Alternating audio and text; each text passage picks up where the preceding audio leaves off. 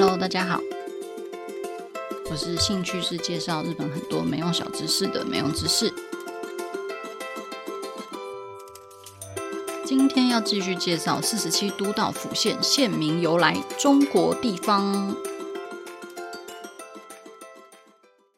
大家好久不见，最近我又追了一部韩剧，叫做《窥探》。其实我以前是不太看韩剧的。因为每一集都太长了，我实在是没有什么耐心。但是后来，因为大家一直推我看《信号》，而且我自己又是真的很喜欢这种犯罪杀人的题材，我其实算是看剧口味很重很重的那种。然后日本其实有拍蛮多相关的题材，我其实都有看。但是中就是会觉得日本在拍犯罪相关的东西的时候，实在是没有办法拍得像欧美啊，或者是韩国那样子写实。他们常都会拍的比较保守，然后就是被害人也通常都会选的比较保守一点点，而且也不知道为什么，就是最近看的几部都觉得说教感还蛮重的，所以后来就在很多人的推荐之下，我就开始转战看韩国的犯罪片，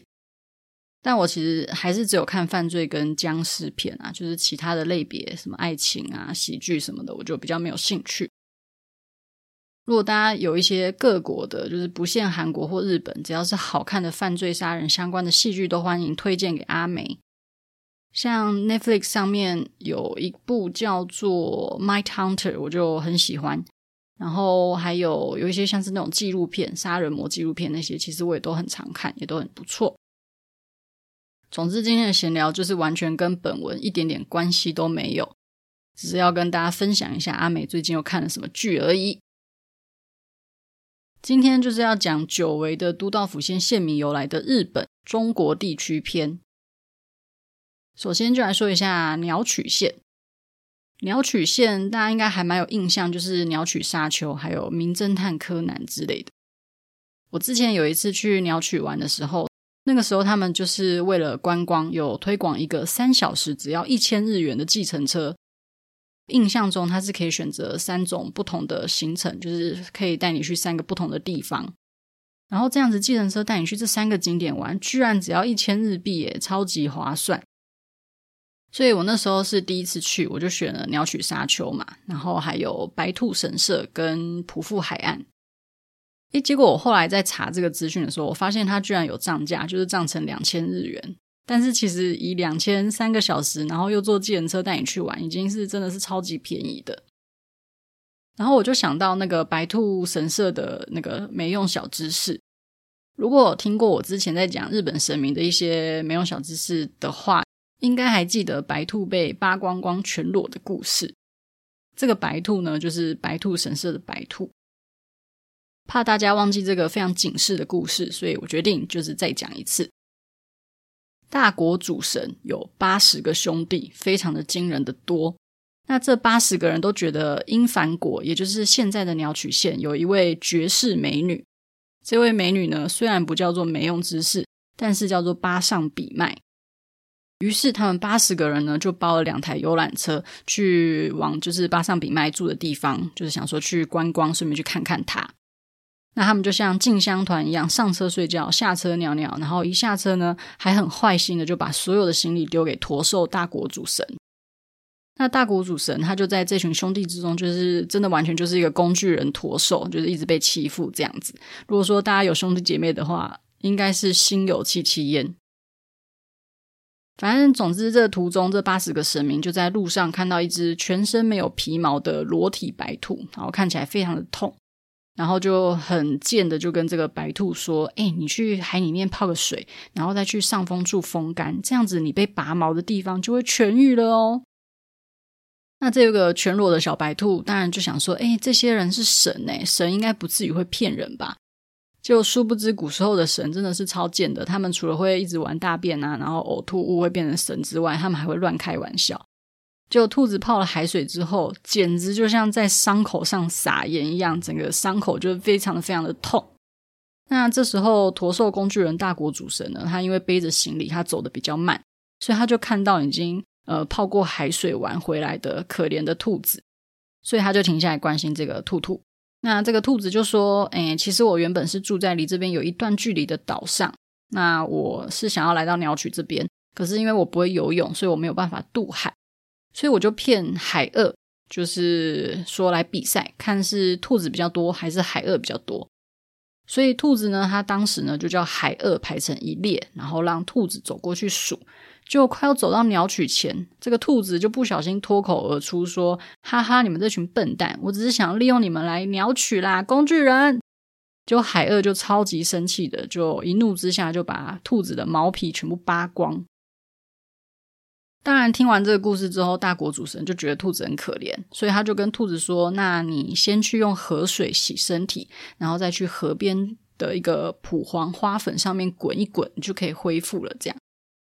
那还好呢，这个大国主神他是个好人，所以兔子它实际上去河水洗身体，然后再去用那个蒲黄花粉上面滚一滚之后，它的身体真的没有那么痛了。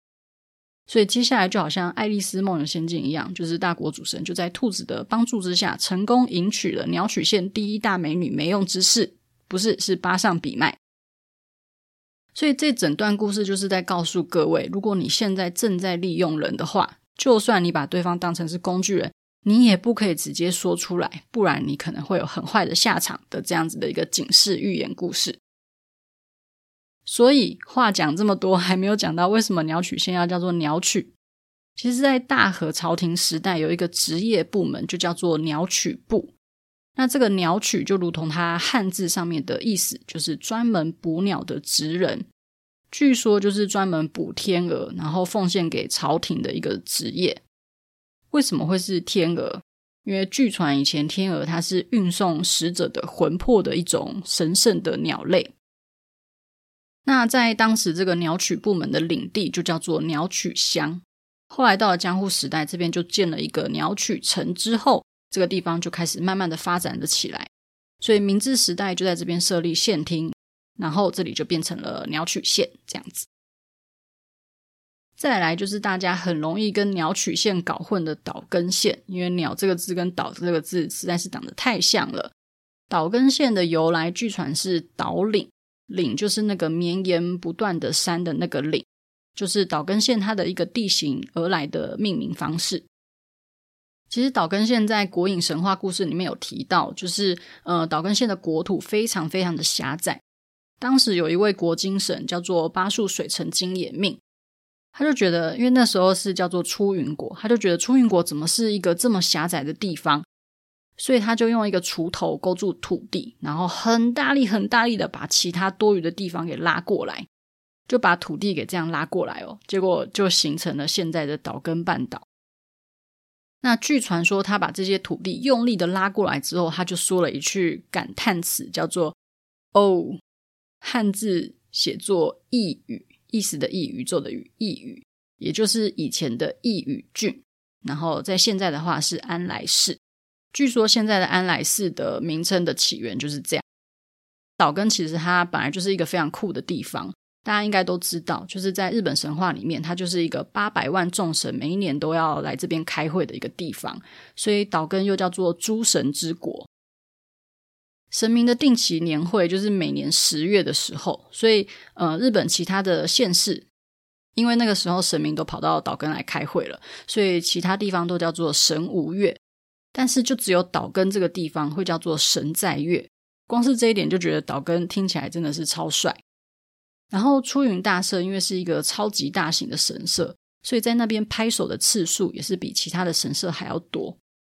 普遍我们去参拜都是二礼二拍手一礼嘛，不知道大家去出云大社参拜的时候，就是有没有发现他们通常都是二礼四拍手一礼。其实，在他们每一年有一个非常大的祭典里面，是要拍手八下来表示尊敬，但是就是省略了一些啦，就是主要是让一般观光客来参拜的时候，其实只要拍四下手就已经可以表示他们的敬意了。所以这也是岛根县非常酷的一个地方。再来就是冈山县，在组成冈山城的时候，它的位置刚好是在一个比较高起的小丘上面，所以就因为这样子，它就叫做冈山。冈山还蛮有趣的一个点是，它常常被说是晴天之国，但其实它好像并不是因为晴天的日子比较多，而是因为它下雨天的日子比较少而已的一个这样子超级没用的冈山小知识。我自己是真的蛮喜欢冈山这个地方，因为觉得仓敷很漂亮，很漂亮。如果说你一个人在那边散步啊，整个就是很像回到过去一样的感觉。那我自己是觉得它保存得很好，然后风景也很漂亮，是还蛮喜欢的。再来是广岛县，据说广岛城在筑城的时候，它是来自于毛利辉元的名字用来命名，就用毛利家的祖先大江广元的广，然后还有当时当地有一个望族福岛园长的岛，然后这两个字组合起来叫做广岛城。当然，就有人说广岛的一个地形其实就是一个很辽阔的岛的样子，所以叫做广岛。其实这样的说法也有。广岛应该大家会想到就是岩岛神社，还有牡蛎，还有广岛烧嘛。那如果说你去广岛，然后跟广岛县民说我要点一份广岛风味大阪烧的话，应该就是会被打。好，那接下来就是山口县。山口县的名字由来就是山的入口。这个据传山口县的山口市里面有一个叫做呃东凤田山的地方，那因为刚好这个山的入口处就叫做山口町，所以山口町这一带就设置了县厅，然后就命名为山口县，据说是这样。说到山口县，应该大家觉得很有名的东西就是河豚嘛，大家都知道河豚有毒，如果说你没有好好的处理，然后就吃了它的话，是有可能会死掉的。在江户时代的时候，因为那个时候是没有办法好好的、干净的把河豚的毒素给去除掉，所以吃河豚是有很大几率一吃就会死掉。河豚又爆干好吃的，所以大家还是会冒着生命危险抢着吃河豚。在当时，甚至还有一句川柳叫做“诶，河豚的美味好比偷情”这样子，就是有点像是人妻刺激的这种感觉。虽然很好吃，然后会让你很紧张。不知道吃下去会不会就死掉了，这样子的这种心态，所以他们就觉得，哎，跟偷情很像。而且在那时候，武士他们其实觉得说吃河豚中毒是一件非常丢脸的事情，所以就算你吃了河豚然后死掉，他们其实也不敢讲。在那个年代，其实他们会称河豚叫做铁炮。所以，如果有人因为吃河豚死掉的话，他们都会讲得很好听，就说：“哦，是铁炮死的啦。”这样，但是绝对不是因为你上战场被铁炮给打死，而是因为你吃了河豚死掉。不过，因为河豚真的是太好吃了，所以其实到十八世纪中期，就已经不只是庶民们会吃，甚至开始连一些上流阶级的人都会开始吃河豚这样。好啦，那今天其实非常简短的讲了四十七都道府县的中国篇，希望大家是喜欢这一集。虽然今天的县比较少，但是我觉得有讲到比较多呃民间故事嘛，像是那个白兔之类的。诶，对，我一直在想，就是我怎么一直都没有办法接到叶配，我突然开始你知道讲一些废话，就好想要赶快脱离社畜的生活，